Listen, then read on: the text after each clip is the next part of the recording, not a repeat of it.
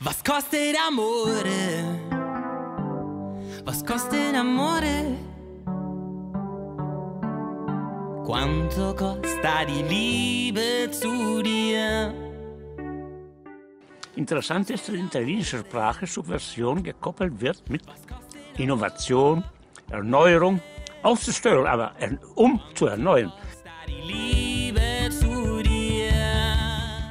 Subversion ist der Versuch, Verhältnisse umzukehren, in denen es den Menschen schlecht geht, in denen die Menschen Marx geknechtet werden.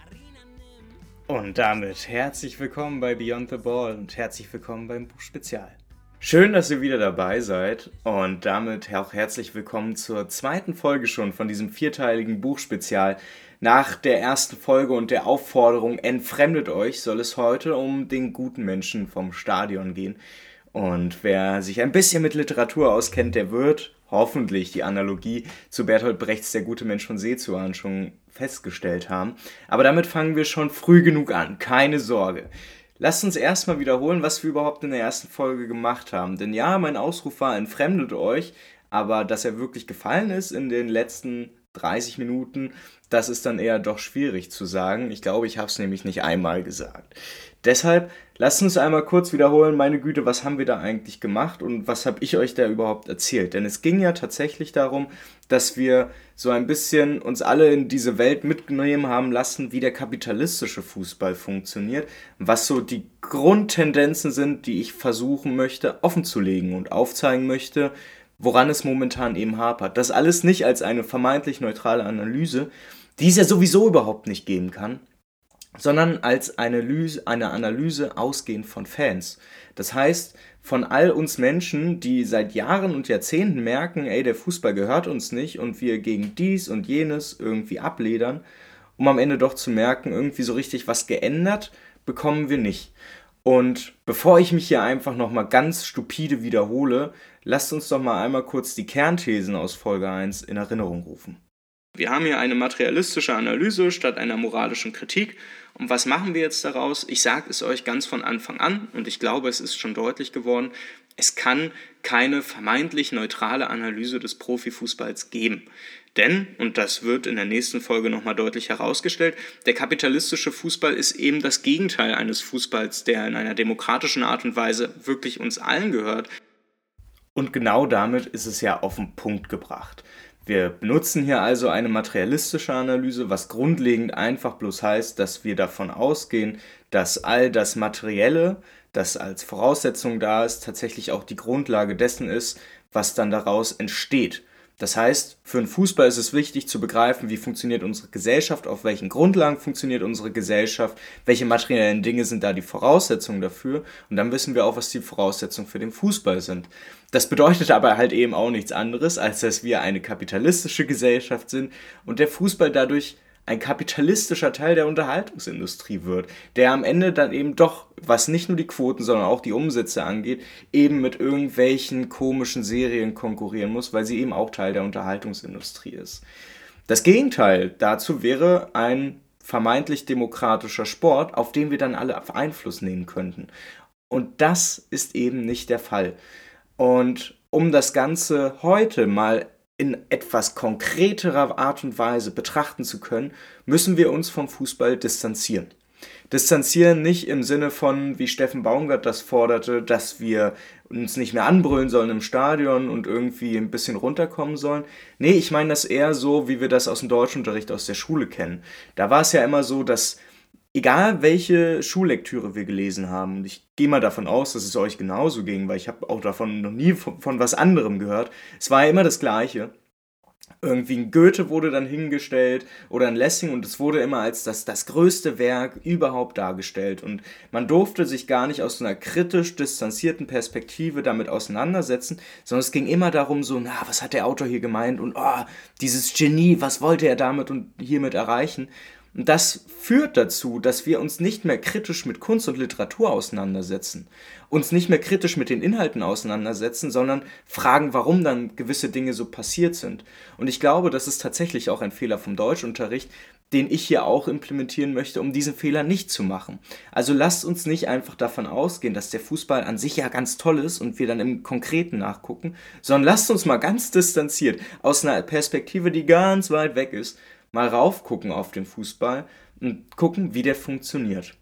Und damit kommen wir auch, was dieses Ganze, wo wir schon bei Schullektüre sind und Literatur, können wir auch schon zum Titel kommen, weil der gute Mensch vom Stadion ist natürlich in Analogie zum Der gute Mensch von Sezuan entstanden.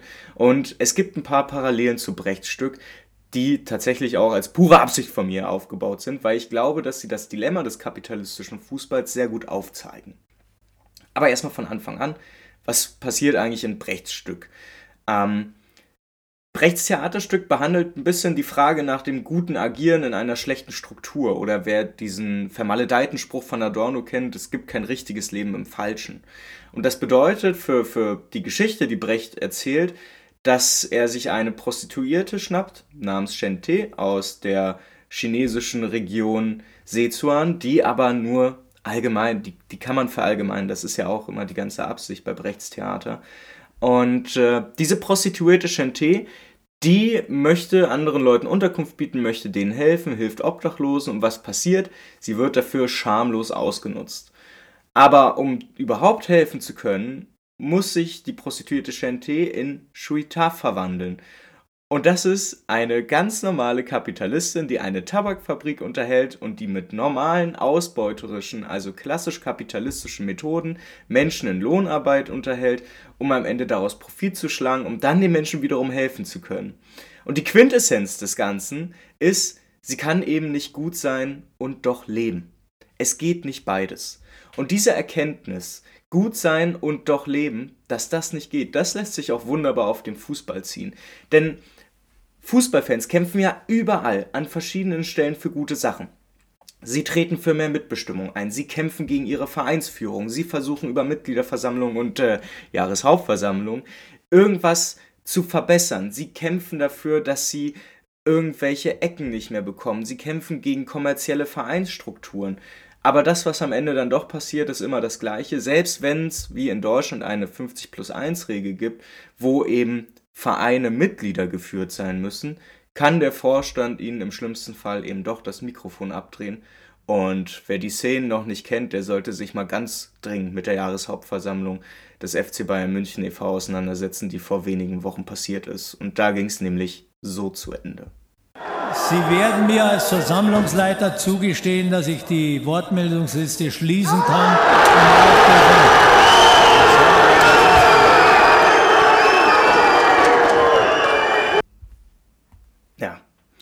Der kapitalistische Fußball als uns umgebende Struktur könnte eine Antwort darauf geben, warum all diese Dinge eben so passieren und warum die Fans, auch wenn sie die ganze Zeit für einen anderen, für einen besseren Fußball kämpfen, eben doch nicht erfolgreich dabei sein können. Denn, und das sollte man, auch wenn es irgendwie von allen so wahrgenommen wird, aber nochmal ganz konkret aufs Papier bringen, der Fußball hat wenig mit Gemeinnützigkeit zu tun und arbeitet wie halt ganz andere Unternehmen auch offensichtlich profitorientiert. Und diese Profitorientierung im Kapitalismus, das hatte ich ja in der dritten Staffel schon mal vorgelesen und auch vorgestellt, hat äh, der Wissenschaftler und Journalist Gabriel Kuhn einmal total grandios zusammengefasst, als er ganz einfach in einem ganz simplen Satz geschrieben hat, die moderne Sportindustrie unterscheidet sich nicht von anderen Wirtschaftszweigen und folgt einer neoliberalen Logik. Überraschung. Aber was bedeutet das überhaupt? Wir haben einen Fußball, der ganz offensichtlich in kapitalistische Sachzwänge eingezwängt wurde und der am Ende nicht danach arbeiten kann, wer sportlich am erfolgreichsten ist, sondern diese sportliche Erfolgreichsein-Geschichten hängen immer damit zusammen, ob du wirtschaftlich erfolgreich bist. Bist du wirtschaftlich nicht, erfolg äh, nicht erfolgreich, kannst du sportlich über längere Sicht nicht erfolgreich sein. Und all das, dass der Fußball quasi entkernt wird, dass ihm diese sportliche Dimension, die ihn ja eigentlich ausmacht, auch der sportliche Wettbewerb, so ein bisschen abhanden kommt in all diesen Fragen um, ja, ist das überhaupt wirtschaftlich profitabel und so, da entdecken wir eine Entfremdung, die ich ja gar nicht mehr so vorstellen muss, denn seit Corona wissen das ja irgendwie alle. Corona hat gezeigt, dass der Fußball ein kapitalistischer Fußball ist und dass es ihm in erster Linie eben nicht um die Fans in den Stadien geht, weil, auch wenn das gerne immer alle sagen, sie ihm nicht mehr einer der wichtigsten profitablen Zweige sind. Und das führt dazu, dass die Fans auf einmal checken, seit Geisterspielen, ey, wir sind ja gar nicht so wichtig, auch wenn sie es immer nur gesagt haben. Und vielleicht hatte man vorher auch schon das Gefühl, so ganz diffus war aber das so mit, naja, so ganz wichtig sind wir auch nicht und irgendwie könnte man auf uns verzichten. Die Pandemie hat es uns allen aber ins Gesicht gebrüllt. Und dafür müssen wir auch schon weiter darüber reden, was das dann jetzt eigentlich mit dem kapitalistischen Fußball auf sich hat. Denn eigentlich ist es in Deutschland so, dass der Sport autonom ist. Im Grundgesetz ist festgeschrieben, dass der Sport autonom ist. Es existiert eine Autonomie des Sports. Aber ganz ehrlich, so wirklich stimmen tut das nicht. Oder wie Böhmermann fragen würde: Was ist drunter unterm Profifußball-Poncho? Und dann gucken wir uns das doch einmal genau an. Was bedeutet das denn, wenn politisch eigentlich festgeschrieben ist, dass der Sport autonom agieren sollte? Also in der Theorie und abstrakt gedacht, ja auch autonom von all diesen kapitalistischen Dreck. Ganz simpel, eigentlich ist es eher eine Halbautonomie und das auch nur in dieser Unterordnung zu politischen Institutionen und der Gesetzgebung. Das heißt, Sportliche Institutionen dürfen nicht frei raus entscheiden, was sie machen dürfen, auch wenn das in vielen Fällen immer noch möglich ist. Allein diese ganzen Geschichten um diese Sportsgerichtsbarkeit und so, das ist alles in so einem halbautonomen Raum, wo Freiheiten bestehen, die aber von politischen Institutionen und von normalen Gerichten aber auch wieder eingeschränkt werden kann. Was aber die Struktur des Sports und insbesondere die Struktur des Fußballs angeht, ist er heteronom. Und das ist ja das Gegenteil von autonom, weil ganz simpel, als kapitalistisch erschlossenes Feld ist der Fußball ja nicht frei in seinen Funktionen. Wir erleben es ja Tag ein, Tag aus. Man sollte es bloß auch mal so auf den Punkt bringen. Wir können im Fußball nicht frei entscheiden, nicht als Mehrheit oder nicht eine kleine Minderheit, so und so sollte es aussehen. Und wir sind da im Fußball in Sachzwängen drinne, aus denen wir nicht rauskommen. Und diese Sachzwänge sind die Sachzwänge des Marktes. Das heißt, simpel gesagt, wir haben auch in einem kapitalistischen Fußball das Problem, dass nach maximalen Profiten gestrebt wird und wer nicht profitabel ist, der verliert im schlimmsten Fall. Klar ist natürlich aber auch, dass der Fußball ein bisschen einfacher ist als viele andere Wirtschaftszweige.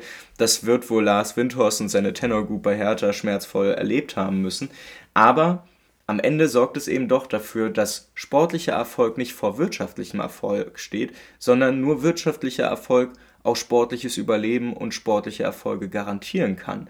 Wer wirtschaftlich nicht gesund wirtschaftet, der ist halt irgendwann raus. Und das konnten wir bei Werder Bremen ganz wunderbar erleben, die sich jetzt auch an Markus Anfang gekettet haben, für den sogar 500.000 Euro Ablöse zahlen mussten, weil sie ihn unbedingt haben wollten. Und was passiert?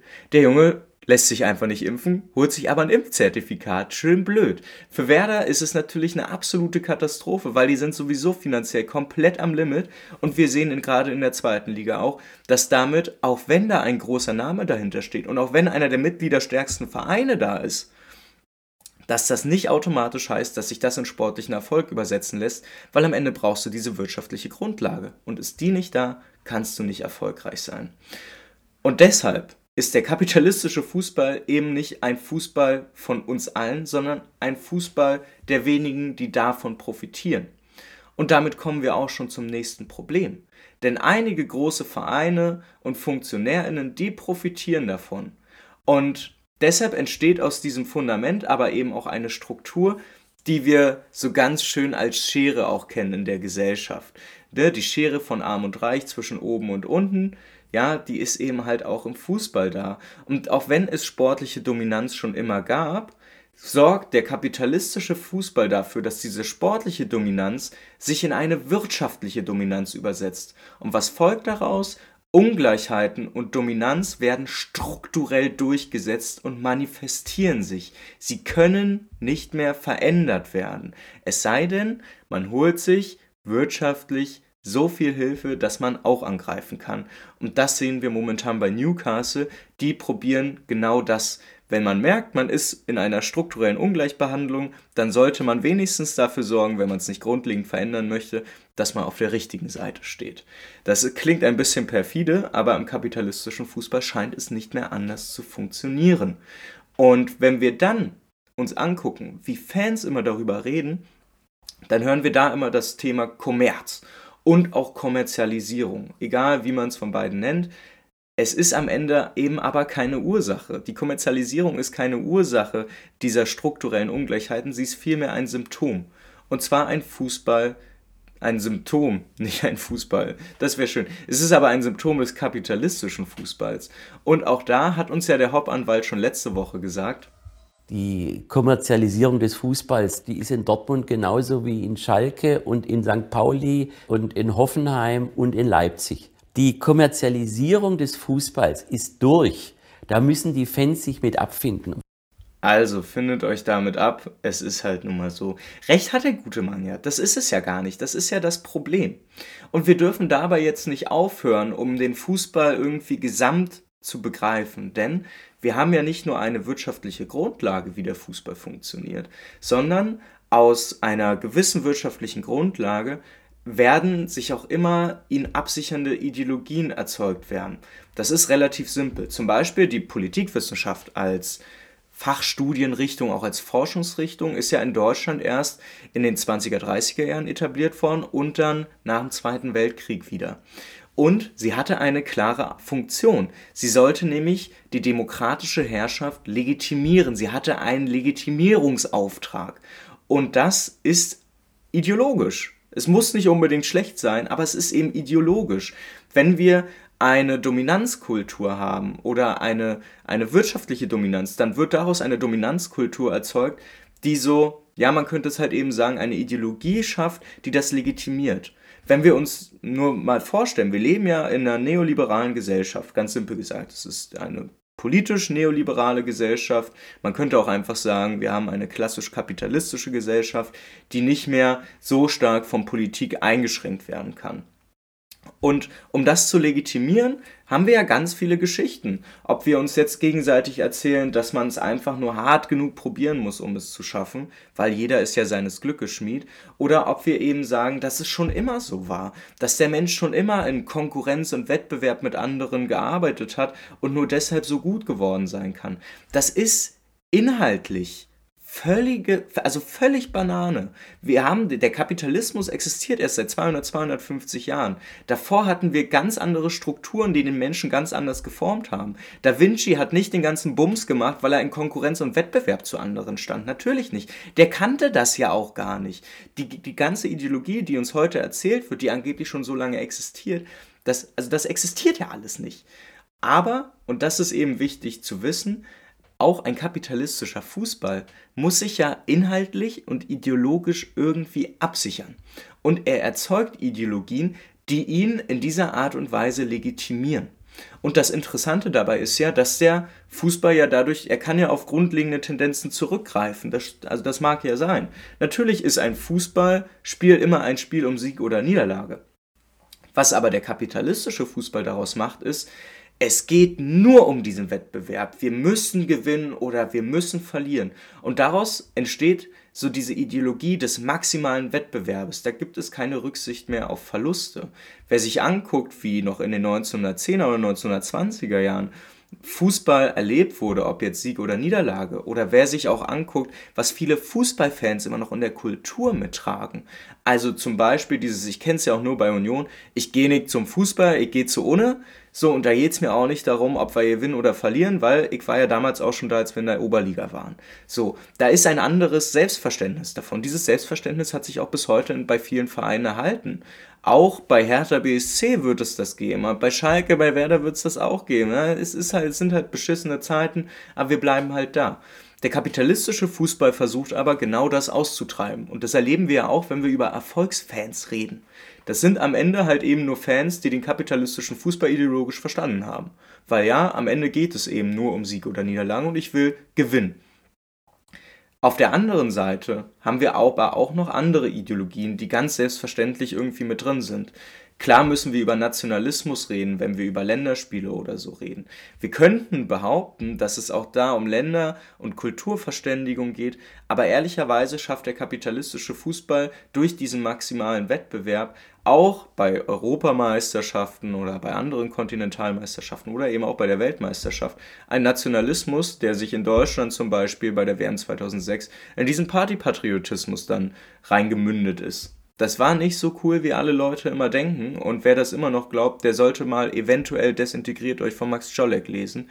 Das Buch findet ihr unten verlinkt in der Folgenbeschreibung, wen es interessiert, ist ein ganz anderes Thema, aber ich glaube, es ist sehr spannend, vor allen Dingen, weil im Fußball ja auch immer noch dieser Gedanke vorherrscht, ey, WM 2006 war mega geil. Max Czolek redet da an mehreren Stellen darüber. Und ich halte es auch deshalb für sehr wichtig, dass nicht ich seine Ideen präsentiere, sondern ihr euch das anhören könnt, denn sein Hörbuch ist ungekürzt bei Spotify verfügbar. Ich kann das euch nur empfehlen und er erklärt dadurch auch, er geht halt bei diesem Beispiel immer wieder so ein bisschen darauf ein, was es so für ideologische Ansätze gibt, die im Fußball dann irgendwie existieren und die dann auf eine Gesamtgesellschaft übertragen werden. Aber damit jetzt genug. Lasst uns mal darüber reden, wie es bei den Fans überhaupt aussieht, weil Ehrlicherweise muss man ja sagen, dass Fans abgehängt werden. Und ich glaube, ich predige das jetzt schon zum fünften oder sechsten Mal in diesem Podcast, weil es so wichtig ist. Denn aus dieser kapitalistischen Struktur heraus ergibt sich ja, dass Fans eigentlich einfach als Konsumentinnen betrachtet werden können. So, die sollen die Gewinne bringen. Sie sorgen dafür, dass die Vereine und der Fußball insgesamt profitabel sind. Doch wenn man mal ein bisschen genauer hinguckt, sind sie ja eigentlich in einer extremen Doppelrolle. Und diese Doppelrolle besteht eben nicht nur daraus, dass sie Konsumentinnen sein sollen, sondern sie sind halt auch ganz elementar für das Produkt Fußball verantwortlich. Denn ohne ihre Stimmung kann es kein verkaufbares Produkt Fußball geben. Und das haben die Pandemie und ihre Geisterspiele auch eindrucksvoll bewiesen. Fans machen den Fußball aus. Und wer mir das nicht glaubt, der guckt Fußball entweder nur noch vom Fernseher oder der weiß nicht mehr, wie sich ein Stadion von innen anfühlt.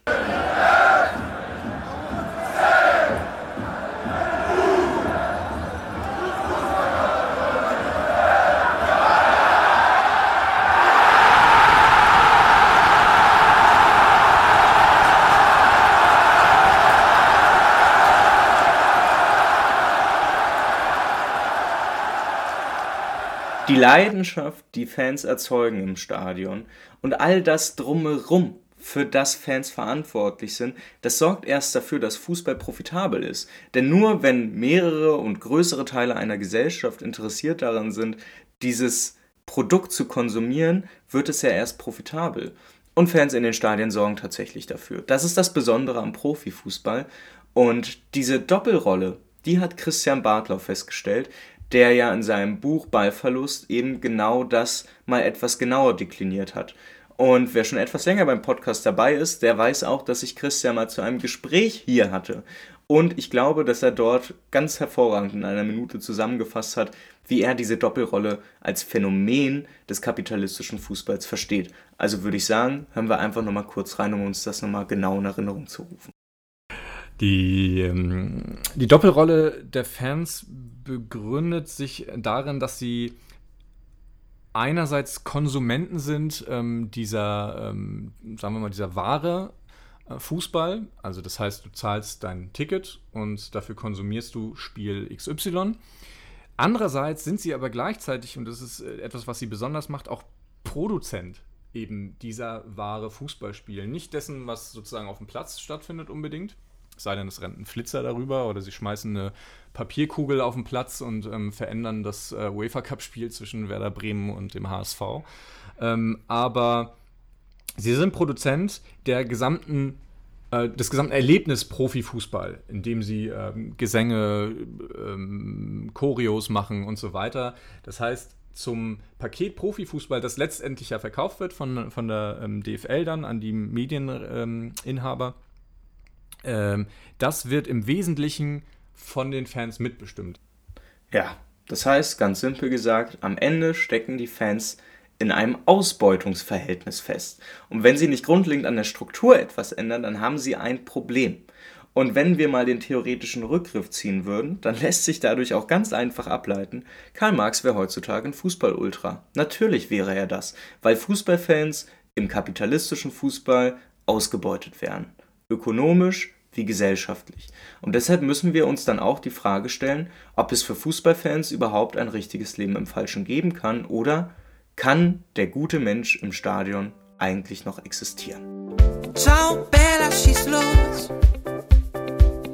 Bleib von mir als Tête de la Course. Bei mir gewinnst du ohne rosa Trikot. Auch bei mir würden Fußballfans auch eben ohne rosa Trikot gewinnen. Aber es heißt am Ende eben trotzdem nicht, dass sie gerade richtige Strategien anwenden. Denn man muss dann eben doch so ehrlich sein, es kann kein richtiges Leben im Falschen geben. Und Fußballfans, wie wir sie momentan erleben und viele aktive Fangruppierungen das eben auch fordern, eben die reformistisch herangehen, die dort mal, da mal eine Sache verändern wollen, dort mal eine Sache verändern wollen, das reicht eben nicht aus. Und darüber hinaus muss man halt eben auch feststellen, dass die Mobilisierung, die in den letzten zehn Jahren, grob gesagt, eben auch vonstatten ging, am Ende eben doch fehlgeschlagen ist, weil sie nicht zu politischen Zielen geführt hat, wo man sich darauf einigen konnte, das durchzusetzen. Stattdessen haben wir eher mal so die Bekämpfung von verschiedenen Symptomen, ob wir jetzt Leipzig äh, schnappen oder den VAR oder so. Die Kritik ist ja richtig. Das Problem ist vielmehr, dass diese Symptome als irgendwie geartete Ursache von irgendwas genommen werden und sich dadurch eine solch starke inhaltliche Unschärfe einprägt, dass dann so, man, man geht auf den kleinsten gemeinsamen Nenner und man versteht nicht mehr, wie funktioniert das insgesamt überhaupt. Ne? Wir, wir sind wieder bei dem Problem im Deutschunterricht, wir sind zu nah an einzelnen Dingen dran ohne irgendwie rauswitschen zu können, um mal das Ganze insgesamt zu kritisieren. Dann geht es dann um einzelne Wörter, die sich nicht so ganz so schön gelesen haben oder um die Kritik, dass es zu alt ist, um es gut lesen zu können. Aber es geht nicht mehr darum, dass der elementare Inhalte einfach nicht hinhauen. Und, das muss man auch ganz klar sagen, aktive Fans im Fußball haben Probleme mit ihren unbewussten Abgrenzungsstrategien. Weil das, wovon ich vorhin geredet habe, dass eben auch der Fußball seine Ideologien hervorruft, das erleben wir dann auch bei Ultragruppierungen insbesondere. Wir haben da vielerorts noch ein verbreitetes Ideal von Männlichkeit, das weder zeitgemäß noch mehrheitsfähig ist und dadurch Menschen anderen, anderer Geschlechter strukturell ausgrenzt. Und auch wenn Ultragruppierungen offiziell meist basisdemokratisch organisiert sind, haben wir natürlich auch da drin, wenn nicht formell, dann aber eben trotzdem eine hierarchische Organisation dieser Gruppen. Das ist nicht nur von außen schwer nachvollziehbar, sondern das schafft auch ein Gefühl der Exklusivität. Und das nutzen viele Ultras auch gerne. Und selbst wenn sie es nicht gerne sich eingestehen wollen, natürlich ist das geil. Das Problem ist bloß, wenn sie es ernst meinen mit dem Kampf um ihren Fußball, dann müssen sie integrativ arbeiten, weil der kapitalistische Fußball ist nicht einfach bloß das Feindbild von Ultras oder sollte es das nicht sein. Es sollte unser aller Feindbild sein, weil wir es hier mit einem Fußball zu tun haben, der nicht weniger ist als antidemokratisch. Wir haben es mit, mit einem kapitalistischen Fußball zu tun, der uns alle ausbeutet, bei dem wir nichts davon bekommen und der uns nur die Illusion von Teilhabe beschert. Und das sollte eigentlich nicht sein. Und deshalb müssen wir auch in der nächsten Woche mal weiter darüber reden. Denn der Journalist Jonas Junak, der hat beim Jacobin Magazin vor ein paar Wochen, oder ich glaube es ist fast schon ein paar Monate her, ähm, einen wunderbaren kleinen Artikel geschrieben, den ihr auch verlinkt findet, wo er davon schreibt, dass er als Kind schon Fußballfan geworden ist und irgendwann gecheckt hat, dass der Fußball politisch geworden war und irgendwie auch schon immer ist. Und seine Schlussfolgerung, in dieser Schlussfolgerung stellt er dann fest, dass mein sechsjähriges Ich hat sich in den Fußball verliebt, ohne etwas von Politik zu verstehen. 20 Jahre später tut diese Liebe weh, denn ich weiß jetzt, Politik ist nicht nur im Stadion, sie ist das Stadion. Die Mächtigen haben uns den Fußball genommen, um daran Milliarden zu verdienen, und sie werden ihn uns nicht kampflos zurückgeben.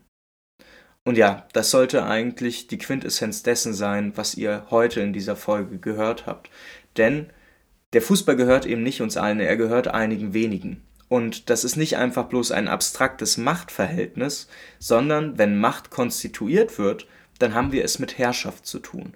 Und auch der Fußball ist von Herrschaftsverhältnissen durchdrungen. Und genau Diese Herrschaftsverhältnisse sollten wir uns nächste Woche mal genau angucken. Denn der Fußball funktioniert eben nicht nur so ganz abstrakt dadurch, dass ein paar extrem reiche Leute bei PSG, bei Manchester City oder jetzt bei Newcastle rumhampeln, sondern wir haben tatsächlich eine kapitalistische Struktur im Fußball, die sich durch Herrschaft definiert, die deutlich älter ist als die neuen Mäzen des Fußballs. Und deshalb sollten wir uns genau das angucken und ich möchte deshalb auch nochmal den Rückblick auf die Jahreshauptversammlung äh, des FC Bayern e.V. machen.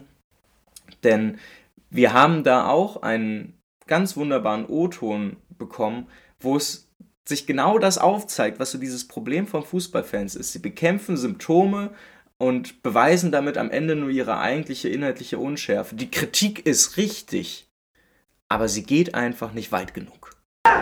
Sie betonen immer wieder, wie wichtig der Dialog ist, aber Sie schaffen es nicht einmal, mit den eigenen Mitgliedern und mit Menschenrechtsorganisationen in einen konstruktiven Dialog zu kommen. Dafür streiten jetzt schon Anwaltskanzleien, ob wir hier über Katar abstimmen oder reden dürfen. Ja, recht haben sie ja, die Bayern-Fans. Und es ist auch wichtig gewesen, dass wir mal so eine konfrontative Auseinandersetzung hatten bei einer, egal ob Mitgliederversammlung oder Jahreshauptversammlung. Das Problem ist bloß einfach, dass das, was an Kritik dahinter steht, nie mehr und nie weitergeht als dieses, wir müssen mal darüber diskutieren und mal das machen. Was sich aber eigentlich zeigt, auch in der Kritik, die gerade geäußert wurde, ist, dass wir es nicht nur mit Macht, sondern auch mit Herrschaftsverhältnissen zu tun haben, die tatsächlich ganz aktiv wissen, dass sie zu viel Demokratie im Fußball nicht zulassen sollten, weil ansonsten die Grundstruktur des kapitalistischen Fußballs gefährdet ist. Aber darüber sprechen wir nächste Woche. Das soll es erstmal für heute gewesen sein. Wir fassen das alles nächste Woche nochmal zusammen. Ihr werdet ja in der nächsten Folge nicht wieder ganz allein gelassen werden mit, ihr müsst euch zusammenfinden. Mir ist bewusst, dass hier gerade viele Inhalte rausgeknallt werden. Und genau deshalb gibt es am Anfang eben auch nochmal die Einordnung, dass wir eben trotzdem immer noch wissen, auf welchen Faden und welchen. Nee, Faden? Ich weiß gar nicht, worauf wandelt man? Auf Wegen? Auf Faden? Man wandelt doch auf Faden, oder? Ich weiß es gar nicht. Ihr könnt ja Bescheid sagen. Ähm, Abonniert den, äh, den Podcast sehr, sehr gerne bei euren Podcatchern. Schreibt auch gerne Feedback rein. Äh, bewertet den Podcast, folgt dem Podcast bei Twitter unter @modernersport. Ich freue mich, wenn wir auch dazu eine Auseinandersetzung kommen, im Sinne von mal ordentlich inhaltlich wieder vernünftig diskutieren, auch wenn Twitter dann natürlich schwierig ist. Aber da findet man bestimmt seine Mittel und Wege. Und ansonsten bleibt mir auch nichts anderes übrig, als darauf hinzuweisen, dass wir uns nächste Woche auch verstärkt mit politischer Theorie auseinandersetzen. Und zwar auch nicht mit irgendeiner politischen Theorie, sondern mit der politischen Theorie Johannes Anjulis. Anjuli ist eigentlich so ein komplett verschütt gegangener Theoretiker, dessen Ideen irgendwo auf dem vermeintlichen Scheiterhaufen der Geschichte liegen. Und das ist tatsächlich ein Problem. Und wir müssen uns diese Ideen wieder zurückholen, weil seine Kritik des bürgerlichen Verfassungsstaats oder besser gesagt seine Kritik der liberalen Demokratie ist vor allen Dingen eine Kritik an den vermeintlich demokratischen Institutionen. Und was all das mit dem Fußball zu tun hat, das werden wir uns dann nächste Woche anhören. Aber, und das ist auch wichtig zu sagen, Anjuli ist jemand, der in Zeiten wo man eben nicht direkt alles ändern kann, immer von Geduld und Ironie sprach. Und diese Ironie soll natürlich hier auch in der Form des Podcasts eingebaut sein. Und deshalb hört ihr auch so tolle Musik. Das ist nämlich, wie schon gesagt, der beste deutschsprachige Italo-Schlager von Roy Bianco und den Abronzati Boys. Und genau damit wollen wir auch rausfaden für heute. Also, lasst euch gar nicht so unterkriegen von der ganzen schlechten Stimmung. Die Musik teasert's an. Wir werden schon Lösungen dafür entwickeln. Lasst uns einfach bloß gemeinsam darüber streiten und dann werden wir schon gucken, wohin die Reise am Ende geht. Ich bedanke mich, dass ihr über eine halbe Stunde durchgehalten habt. Das ist bei all dieser inhaltlichen ja, Qualität, die da auf einen reinprasselt. Also es ist auch für mich schwierig. Deshalb ist es gut, am Ende mit Musik rauszugehen. Ich wünsche euch eine wunderbare Restwoche. Bleibt gesund, passt auf euch auf. Und dann hören wir uns nächste Woche einfach wieder, würde ich sagen. Tschö. Marina, nicht deine Liebe, il mondo sei du. Und an der spanischen Treppe ist kein Platz mehr für